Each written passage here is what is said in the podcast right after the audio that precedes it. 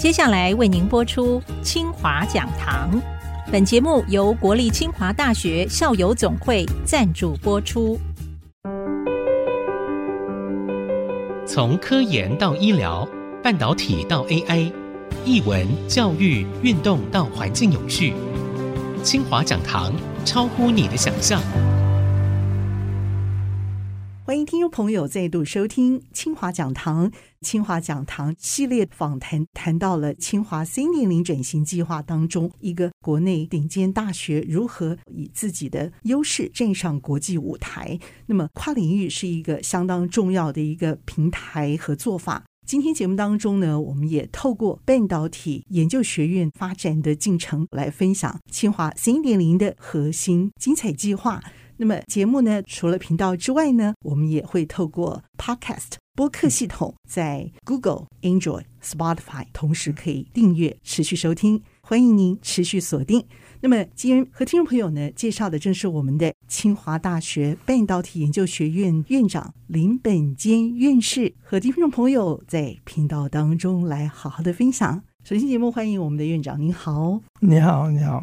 在这段时间当中，哈，您真的是分秒必争，为了争取这个研究学院的设立。让我们新时代的人才不至于落棒，而继续在半导体发展的这个世代接棒的这样的一个潮流当中走台湾自己的路，扮演世代传承的角色。我知道这里头有一些过程啊，我前阵子看到您接受专访，有曾经提到一个圣经的故事，我们从这边开始来聊好不好？OK。当时提到有人扮演的角色是摩西，有人扮演的角色是约书亚。OK。媒体人可能会认为您是带领以色列犹太民众出埃及，进入新的国度，就是现在的这个以色列这块国土，希望能够走出新的一个蓝海。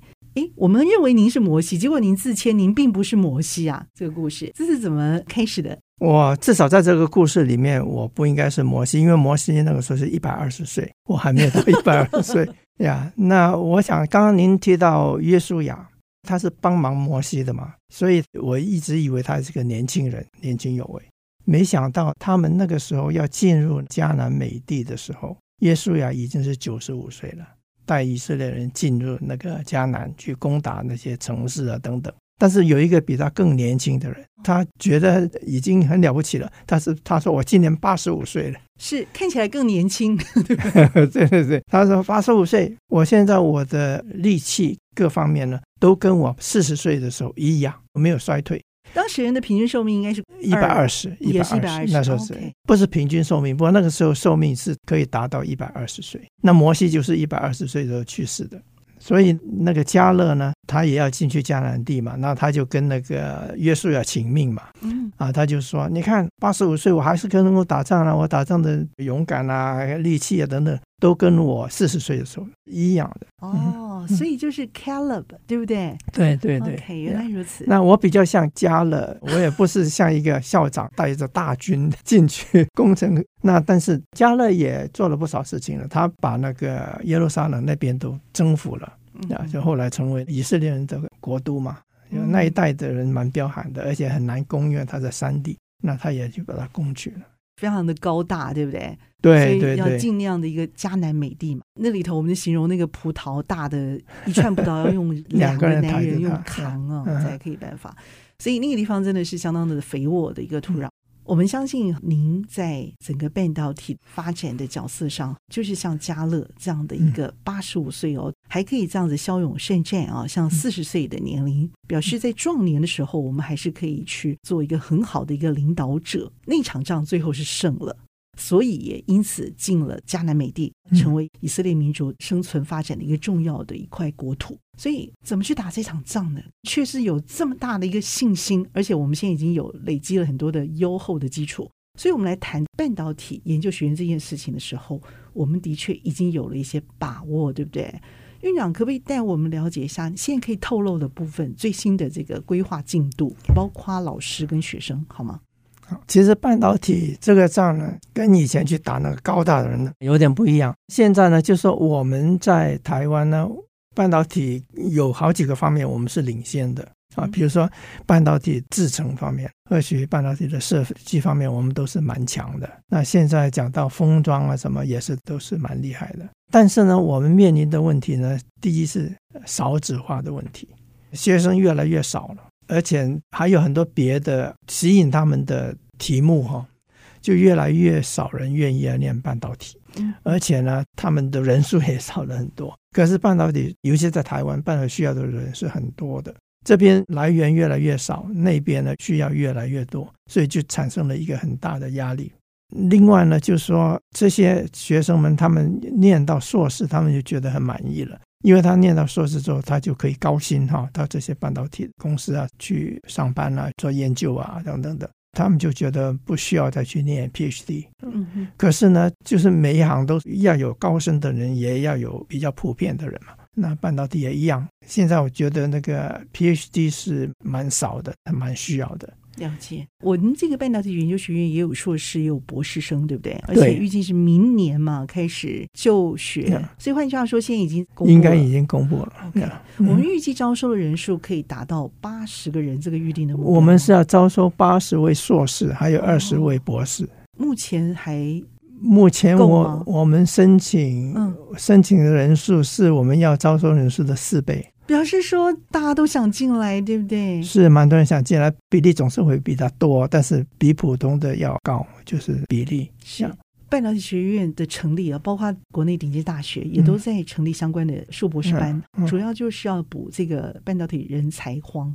我们讲人才荒这个问题。嗯那学生的特质、背景、专长是符合你们当初预期诉求的学生吗？不错，当然里面差距蛮大的，有很优秀的，也有不是那么优秀的，都有。嗯，呃，还不错，有些学生看起来在大学的成绩都很好，找到我们要的一把人应该是没有问题。现在问题是什么？就是说，这学生呢，他不只申请一个学校，他会申请好几个学校。也不能申请太多，因为他要交报名费啊，这个那个 OK。但是总是有好几个学校，所以你招生之后呢，你就要正取生，还有一些被取生啊。那些正取生呢，都是特别优秀才正取嘛。这些正取的学生呢，也是每个学校都要 争取的，所以他可能会去选择，对，可能会选择别的。就其中有，对对对，有其中有些会到别的学校，但是你不知道，是，所以这里面有很多变数，要要要准备要。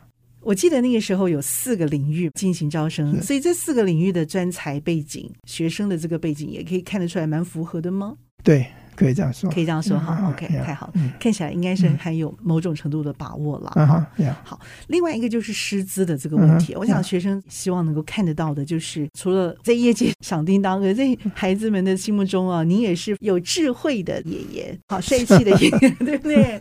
但是您规划的团队目前你觉得大概到什么阶段？所以这样的一个师资一定是非常的这个出类拔萃，一定有一些特质跟条件是你要求的，已经到位了吗？不可能完全到位，因为是到明年九月的事情，所以我们还有很多时间。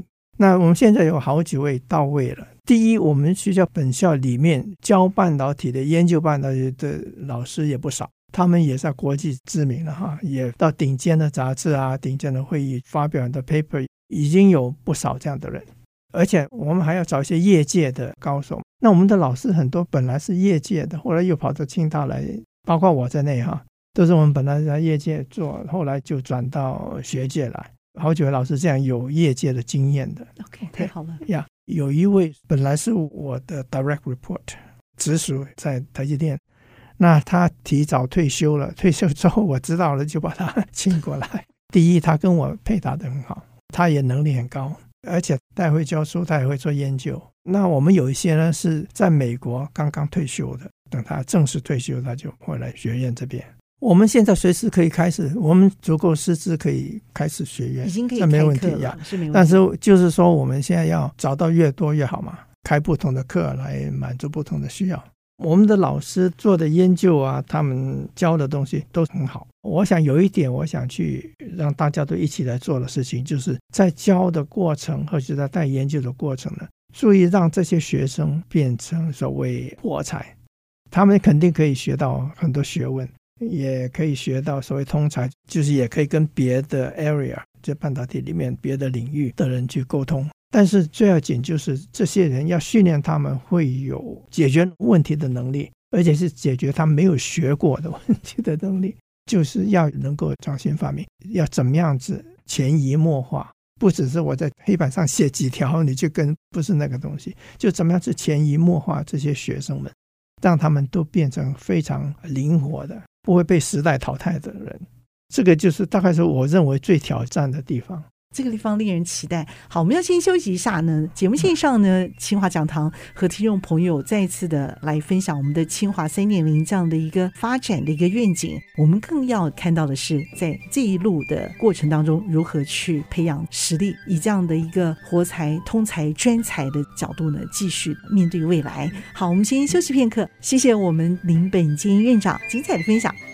欢迎听众朋友再度回到清华讲堂。下半段呢，我们继续邀请倍儿业界相当熟悉的一位半导体的这一位大将。那么 Bern 哦，相当的谦和，形容自己像家乐一样哦，继续来带领半导体大军哦，而且是年轻的一群人才哦，要去打这场不容易打的仗。你要训练出来的学生，是他们本身要面对这样的一个本身制成就已经很难的关卡，然后他们还要去跨领域灵活的解决各种新来的问题。这些问题可能现在我们都还不晓得会是什么，或者你们已经有预测到了是什么问题吗？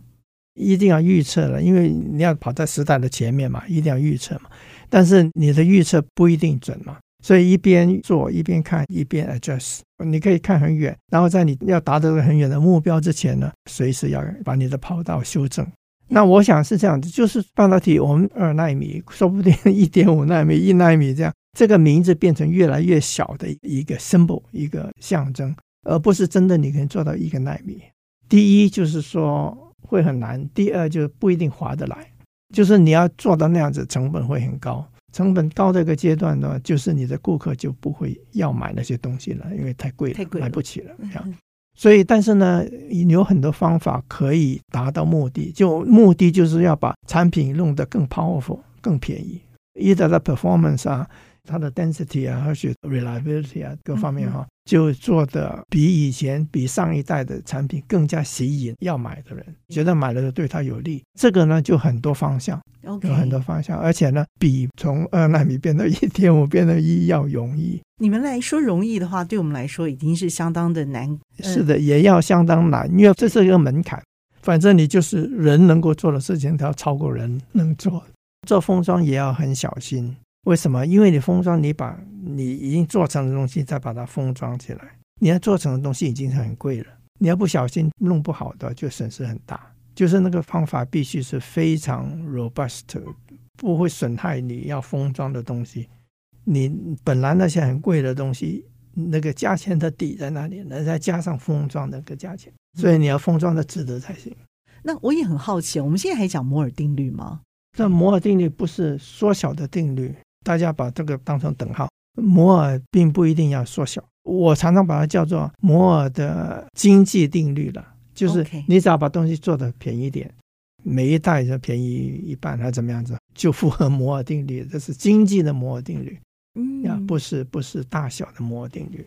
我们必须要找到护国神山啊，建立小群山这样的一个优势发展，让这个神山能够永续成长下去。很重要的一个原因，就是因为看到半导体的发展优势跟它的这个持续性的这个优势，世代的培育跟交棒哈，也正在这里看到了这个希望，要让护国神山继续的去发威下去啊。还有我们的产业界的朋友一起来努力。呀，产业界很重要，因为我们这个半导体学院的 funding 呢是两方面，第一就是产业界给我们的 fund，然后国发基金会 match 这个 fund，一比一吗？一比一哦，所以现在有两亿六千万吗？有，应该有，甚至要更多吧？我记得您说这个数字是应该有，然后还还有啊，还有一些我们收的学费也要算了，收一点点，但是也算是一种 income。我觉得哈，刚刚讲到那个人有了哈，但是我教学常常有个领悟，就是说我有时候我考试啊，考学生，那我出了一些题目啊，有难的，有容易的。那出题目之后，没有一个人考一百分，但是有个很特别的，就是说我要把这些学生答对的都给他加起来的话，一定是一百分，就是没有一题学生不会的，但他们会的题目不一致。不是全部都会这一题啊，我完全不懂那那一题，不会的，因为每个人角度什么不一样。那所以我就观察到一点，这个就是说，为什么要一个 team，一个一个团队？因为你团队里面每个人都不是完全一样的，所以你把个人的长处给它加起来的话，它就是非常有非常优秀呀。怎么样子能够把这些都给它加起来，不要互相抵消掉了？所以就变得很重要，就是怎么样子大家会同心，没有私心，怎么着去发展你要做的这个研究的东西，还是发展这个半导体啊，whatever，就大家是要以长补短，没有私心，不互相抵消的内聚力啊，能够加成起来，而不是内耗，就容易带到外面去打仗。我觉得您要有的这个号召力，也会展现在业界上头。因为你是从业界来的，我觉得最多的需求应该就是从业界这边。Uh, yeah. 对，我们要不断的沟通嘛，知道他们的需要，知道我们能够帮他们的事情。那我们半导体，我们现在有十一个不同的公司是我们的 sponsor，就赞助我们的。那我们就是我们怎么样子互相帮助啊？哈，当然钱是从他们来，我们不会从另外方向去走。比如说，业界有他们自己的知识。跟我们的知识不一样的，那我们的知识跟他的知识可以互补。那我们也可以请业界，你不只是出钱哈，你也可以出一些讲师，一些我们没有那么贵的 equipment，所以他们可以来跟我们学生分享，或者带学生做一点研究合作。那另外呢，我们也提供给业界呢，就说好，你参加做我们的 sponsor 了，那我也让你的职员有机会来修点课。要修学位也可以，要修课也可以。很多顶尖的东西，公司没有机会，也没有心情，没有需要立刻去做的。那我们这边做，他们也也可以来体验一下。这是一百个名额里头有试出几个名额给他们，是不是？还是不少？我们会试出一些名额给他们，不一定在这个一百名额里面了。对，哦、但有条件，就是这些员工呢，必须是公平竞争的。他入学的标准，我们不为他去降低。嗯、OK，他要达到我们入学的标准。对对对对呀，嗯、因为他有很多经验嘛。他以前他能够进公司，应该已经是蛮好的毕业生，对不对？然后在里面有吸收的经验，所以会不会有一些总经理、董事长来修这个博士的？哎，他那可能到应该到简政府那边去。因为我知道他这方面也有在经营，对对对对啊，而且不错。我们训练的人希望他将来做总经理，但是已经是做总经理的人呢，他也可以啦。我以前在美国开那种叫 short course，就是那种在 conference 里面开一个一天长的 course，不少人，有些人也是经理级的什么的，我也欢迎他来修，因为他要知道这一方面一些考量嘛。他要去建立一些研究的话，他需要知道一些东西嘛。还有一种可能是什么可能？就是他是个博士，但是他以前不是学半导体的，可是他有很多基本功已经有了。那我们可以帮他补一补，让他这个博士呢也合适到半导体公司去做研究、做领袖。不只是培养活才，也是一个活的学院，对不对？是，不是想请教你哈？因为你的时间其实是蛮宝贵的。你怎么样子善用你每个阶段的人生的功课？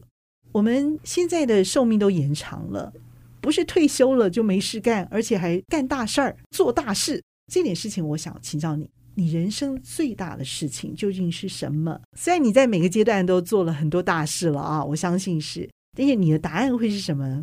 有没有什么事情你觉得是小事而不想重视的？我很好奇。大事哈。在一个基督徒的眼光来说，大事就是能够带人来信主，这是大事，蛮重要的事。这个是随时随地，就像我们吃饭一样。怎么讲呢？就是你要认为这个东西很好的话，你会常常提到这个好东西啊，你也会把这个好东西跟人家分享，所以很自然的，而且是经常的。上帝给我机会，我就去做。随时准备好心情要收割庄稼，有时候是收割庄稼，有时候是撒种。半导体界好不好撒种？半导体界不错啊，差不多吧。普通那个学理工科的人都蛮讲理的，因为我们学理嘛，对不对？你们喜欢讲道理，对不对？对呀，我们讲道理，就是说合理的我们就很容易接受，不合理就不容易接受。那我认为，我认为。基督是真理嘛？我们所信的是真理，圣经所讲的是真理。所以呢，只要它是真理的话，就很容易接受了。心灵的田地上，你也找到撒种的田地，嗯哼，也有找到沃土。嗯哼，你可不可以分享一个小故事？小故事，最难撒种的地方，你看到了它发芽了。最难的事情哈、啊，传福音最难的事情是跟我爸爸传福音。第一，他是不相信的嘛哈，假如他相信的话，那没话说。你生来是基督徒，他本来就是基督徒，那就没事。否则的话呢，对这种亲人哈、长辈哈，尤其是长辈，是很难传福音的。因为第一，他自尊心很强。OK，那他也不一定看得起你的想法。你看，我比你老很多，我经历很多，你懂什么啊？这样，你又是我生的，对不对？对，对，所以我跟我父亲传福音也是不容易的事情。因为起先他是反对的，他自称是佛教徒，那其实他也不懂佛教，反正他就是民间信仰，那就要拜祖先啊这些事情，那就跟我产生蛮大的冲突。那那个环境之下跟他传福音是很难的。很难的。那但是我不断为他祷告。当时他从激烈反对，到后来答应信主，大概经过二十年吧。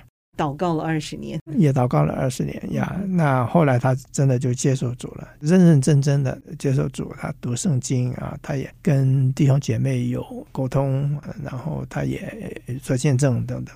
所以我认为这是非常感谢主的事情，这个是最难的事情。也是更难是，比如说像你的老板传福音吧，讲爸 Morris 传，对对对，在帮他们祷告当中了。感谢主，我觉得最棒的一件事情就是说啊，我们找到了生命的一个出口。信主呢，也是因为找到生命的出路了，嗯、应该可以这么讲，嗯、不容易，真的是非常非常的不容易。跟半导体学院比起来，真的是难太多了，是吗？所以你做半导体学院这件事情，对来说是比较。驾轻就熟一点哦，对不起，我好像在套话，不好意思啊，你不回答没有？那那个我我讲这两个困难程度不一样了，有不同的比较。比如说半导体学院的话，并不是每个人都可以去做。那传福音是每个人，不管你怎么样都可以去传福音。传福音的时候的困难程度呢，上帝我可能也帮你设计好的，不要你一天到晚撞墙。就是有时候是会有结果子的哈，那从失败中去得到经验啊。那半导体学院呢，并不是每个人都可以去办，就比较狭窄。他需要的也可能不是人对人，而且可能不是个人对个人，而是说，就是你有一个团队要训练一群年轻人等等。这是不同的挑战。我想，同样是培养一群精英，对不对？啊、一群是为人生作战的精英，一群是为着半导体业界作战的精英。在这里头，您继续扮演这样的一个家乐，领导这群精英的角色。嗯所以我们期待清华半导体研究学院哦，在您的积极筹划带领啊，到未来我们预见得到它将来是要开花结果的。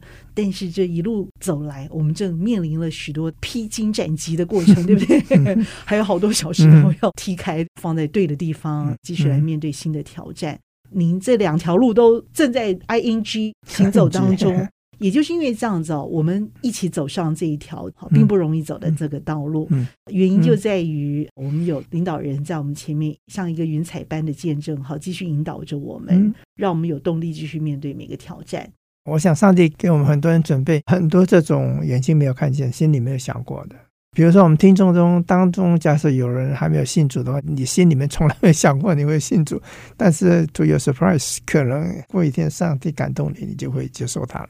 对，有一天我们撞墙以后，就会知道为什么需要主了，对不对？嗯、信是所望之事的实底，未见之事的确据。谢谢你用信心带我们看见。那么今天节目也再次的谢谢 Burn 清华半导体学院院长林本坚院士，谢谢。好，谢谢，谢谢。谢谢听众朋友您共同的参与，清华讲堂，我是谢明芳，和 Burn 一起在频道上和大家 say goodbye，大家再见，拜拜。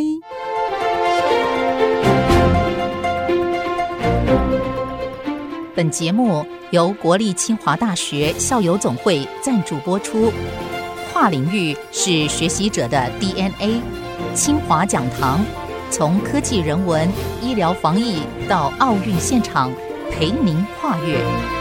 Thank you.